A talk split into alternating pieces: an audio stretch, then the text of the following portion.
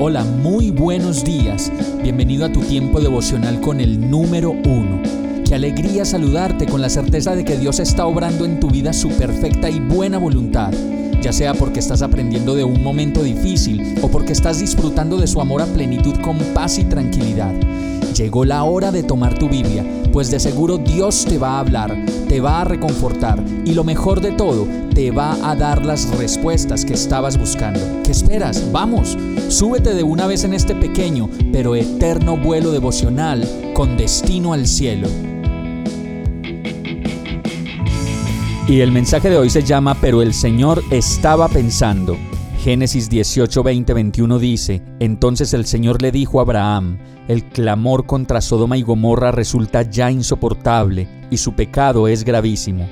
Por eso bajaré a ver si realmente sus acciones son tan malas como el clamor contra ellas me lo indica, y si no, he de saberlo. Este relato dice que el Señor le contó a Abraham lo que iba a hacer con Sodoma y Gomorra, y cuenta la palabra en Génesis 18 que el Señor estaba pensando, ¿le ocultaré a Abraham lo que voy a hacer? Es un hecho que Abraham se convertirá en una nación grande y poderosa, y en él serán bendecidas todas las naciones de la tierra. Yo lo he elegido para que instruya a sus hijos y a su familia, a fin de que se mantengan en el camino del Señor y pongan en práctica lo que es justo y recto. Así el Señor cumplirá lo que le ha prometido. Podemos ver aquí el tremendo amor de Dios por Abraham, que le avisó lo que iba a hacer y además de eso nos muestra la palabra que el mismo Dios se preguntó a sí mismo, ¿le ocultaré a Abraham lo que estoy por hacer? Hoy todos nosotros podemos saber lo que Dios desea para nuestras vidas y lo podemos comprobar si solo vamos a su palabra y pasamos tiempo con Él y le preguntamos lo que hay que hacer y todos los detalles de su plan para nuestras vidas.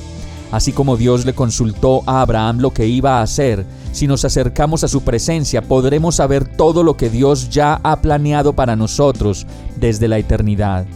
El único camino para saber su voluntad es a través de su palabra, leyéndola, entendiéndola y poniéndola en contexto y en práctica para nuestra vida. Vamos a orar.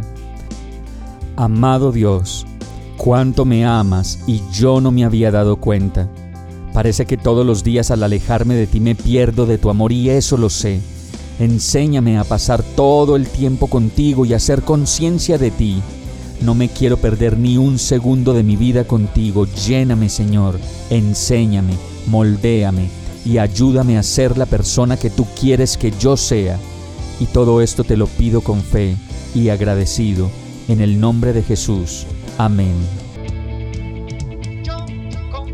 Hemos llegado al final de este tiempo con el número uno no te detengas, sigue meditando durante todo tu día en Dios, descansa en Él, suelta los remos y déjate llevar por el viento suave y apacible de su Santo Espíritu.